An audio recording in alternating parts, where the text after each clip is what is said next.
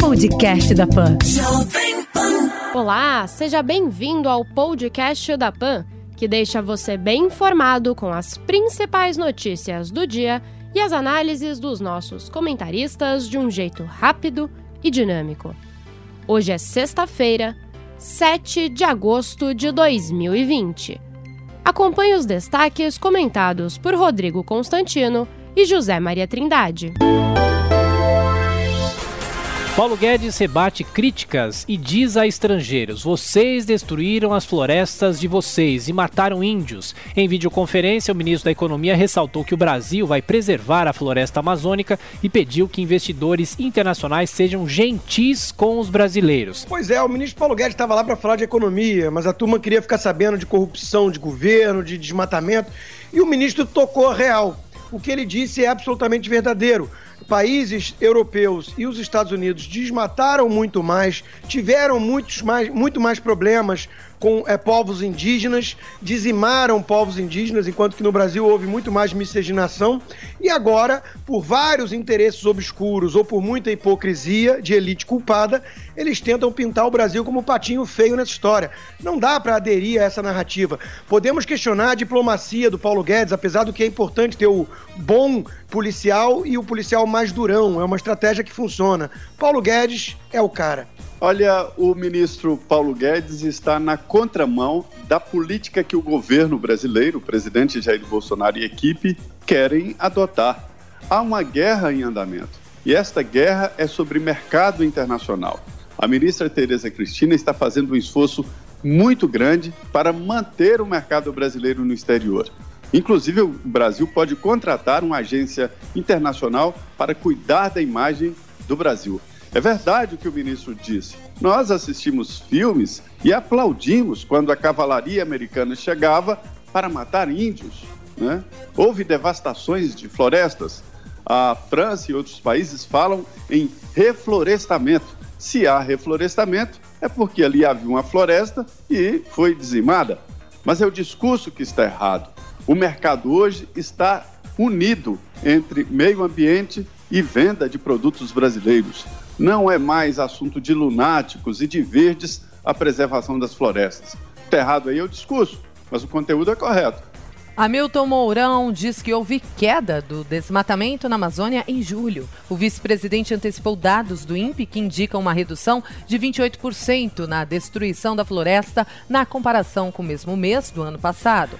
Dois dias após a explosão no Líbano, manifestantes fazem protesto contra denúncias de corrupção no governo. Na noite desta quinta-feira, as forças de segurança usaram gás lacrimogênio para dispersar dezenas de pessoas que se reuniram em frente ao parlamento. Pois é, é bom lembrar que o Líbano, desde que foi tomado pelo Hezbollah, um grupo terrorista com apoio do Irã, é esse caos aí, né? Corrupção ineficiência, miséria. Se uh, o povo conseguir usar essa explosão, que é ainda é muito suspeita, né?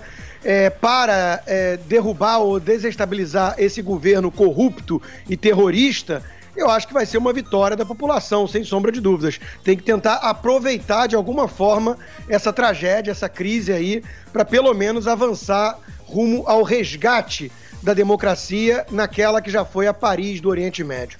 Brasil chega a 98.493 mortes por Covid-19. Segundo o Ministério da Saúde, o total de casos no país passou de 2 milhões 912 mil, com 2 milhões e 47 mil pacientes já recuperados. Com o Brasil perto da triste marca de 100 mil mortes por Covid-19, Jair Bolsonaro diz: vamos tocar a vida. Ao lado do ministro interino da Saúde, Eduardo Pazuello, o presidente afirmou mais uma vez que lamenta todas as mortes nessa pandemia.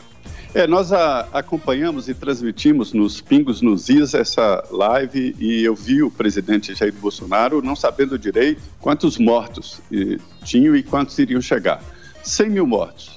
Haverá aqui em Brasília manifestações, sessão no Congresso Nacional e várias falas e históricos mostrando esta grande tragédia, a maior da história do Brasil. É, no livro O Poderoso Chefão, do Mário Puzi, é, que eu considero mais do que a história da máfia, mas uma lição de política, é, o Poderoso Chefão, num determinado momento, diz que só os bobos têm o direito de ser displicente. Não se pode ser displicente com 100 mil mortos. Não é assumir a culpa. Ninguém tem culpa desta tragédia mundial e brasileira. Mas 100 mil mortos, 100 mil brasileiros, é uma data para não ser esquecida nunca mais. E vamos ultrapassar essa marca, felizmente. Bolsonaro confirma a assinatura de medida provisória que libera quase 2 bilhões de reais para a produção de vacina contra a Covid-19. O crédito extraordinário deve bancar cerca de 100 milhões de doses do imunizante desenvolvido a partir de parceria com a Universidade de Oxford. A Caixa Econômica Federal paga hoje mais uma etapa do auxílio emergencial com 3 milhões e 900 mil beneficiados. No entanto, quem receber o crédito nesta sexta-feira só poderá fazer saque e transferência do dinheiro no dia 22. Donald Trump assina a ordem que pode banir o TikTok dos Estados Unidos. Na prática, o documento dá 45 dias para que o aplicativo chinês seja vendido a uma empresa norte-americana ou deixe o país.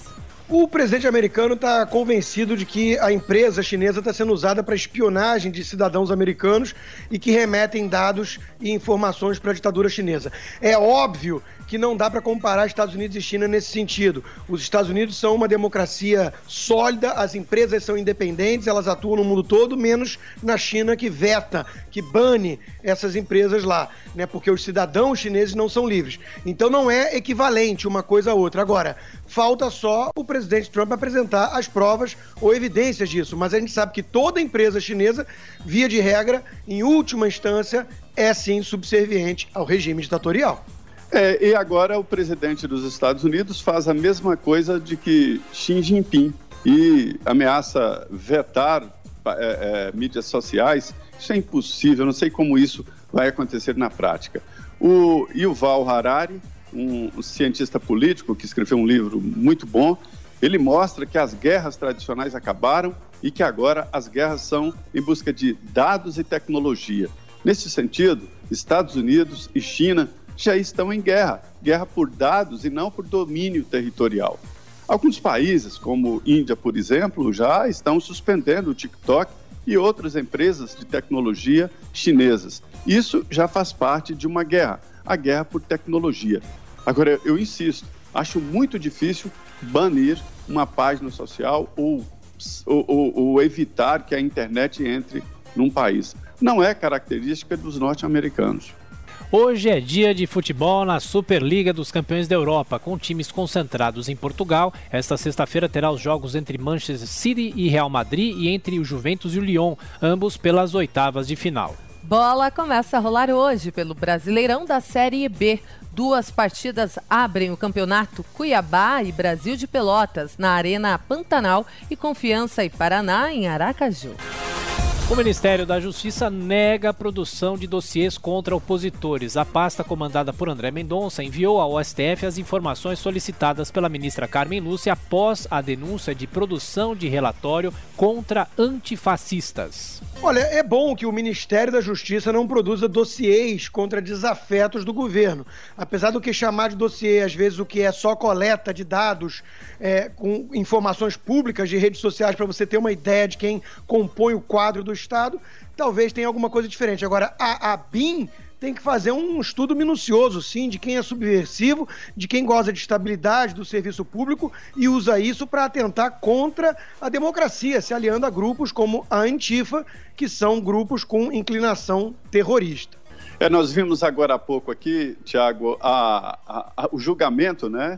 É, que os servidores públicos queriam salários, estamos falando aí de 80 mil reais por mês, somando salário e pensões né, de, de parentes, enfim. É, e além desses proventos, os servidores públicos têm a estabilidade. Então não há o que temer quanto a isso. Eles têm estabilidade e essas vantagens para o servidor público seriam usadas exatamente para o público, para proteger o Estado contra possíveis governantes.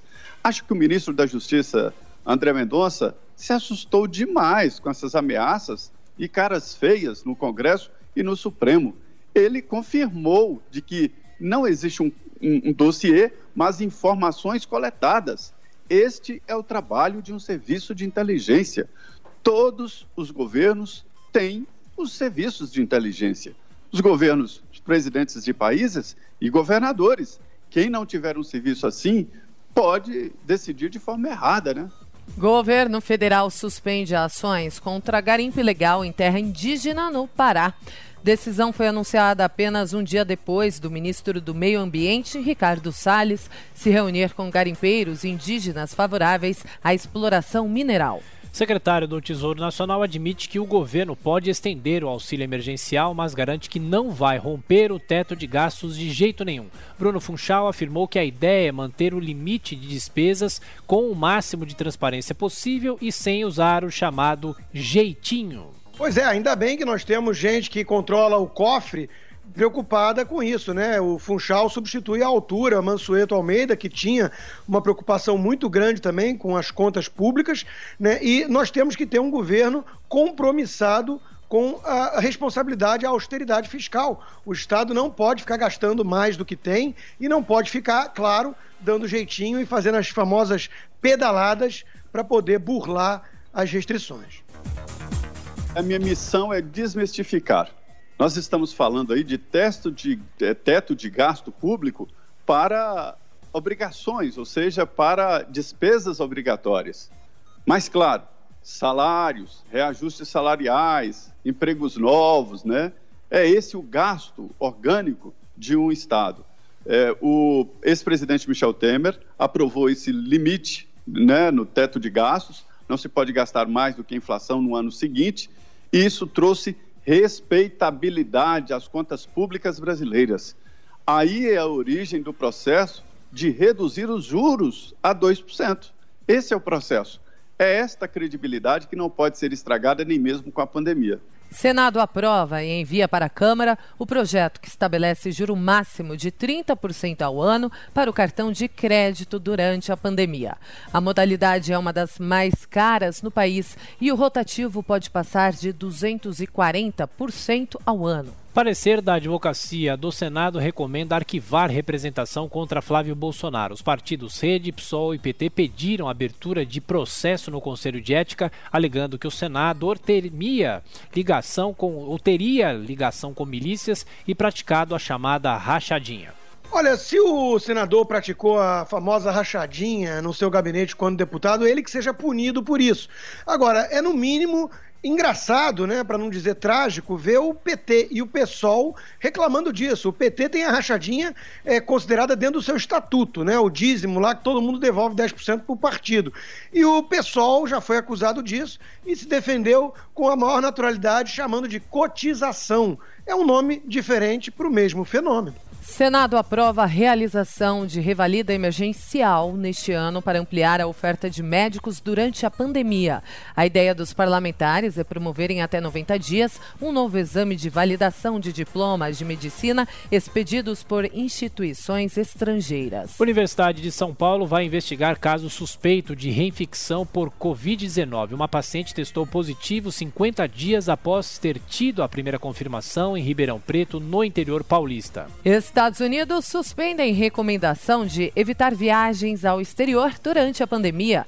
No entanto, o Departamento de Estado ainda alerta que os cidadãos norte-americanos não devem ir para países como Índia e Brasil. Preso em operação da PF, Alexandre Baldi pede licença do cargo de secretário dos Transportes Metropolitanos de São Paulo. Ele argumentou que pretende usar os próximos 30 dias para se concentrar na defesa contra a acusação de envolvimento em fraudes em contratos da área da saúde. Pede licença. Não é demissão, não, é licença. Eu brigo contra esta cultura política de que cargo público é uma continuidade da pessoa e faz parte do seu patrimônio. Não é. Em alguns países, uma situação assim leva o político a se suicidar. Em outros países, uma situação assim leva o político a pedir demissão imediata e até renunciar cargos eleitos, como de vereador, deputado estadual, deputado federal. Por aqui não, tudo corre normal. Como pode o Baldir pensar em voltar para constranger o governo de São Paulo, voltar ao cargo depois de ser preso? Ele tinha que imediatamente renunciar a qualquer possibilidade de se aproximar de cargo público. Tiago, nós temos a informação aqui, nós conhecemos o Baldi, ele vem de, de uma família rica, não precisa destas tetas estatais para viver, não. Justiça do Rio de Janeiro libera a realização de audiência pública sobre o novo autódromo em Deodoro. Reunião virtual nesta sexta-feira vai debater a possível construção do circuito que pode ser usado para receber provas da Fórmula 1. Esse foi o podcast da PAN, que deixa você bem informado com as principais notícias do dia e as análises dos nossos comentaristas de um jeito rápido e dinâmico. Para acompanhar mais informações e comentários, é só acessar o nosso site jp.com.br.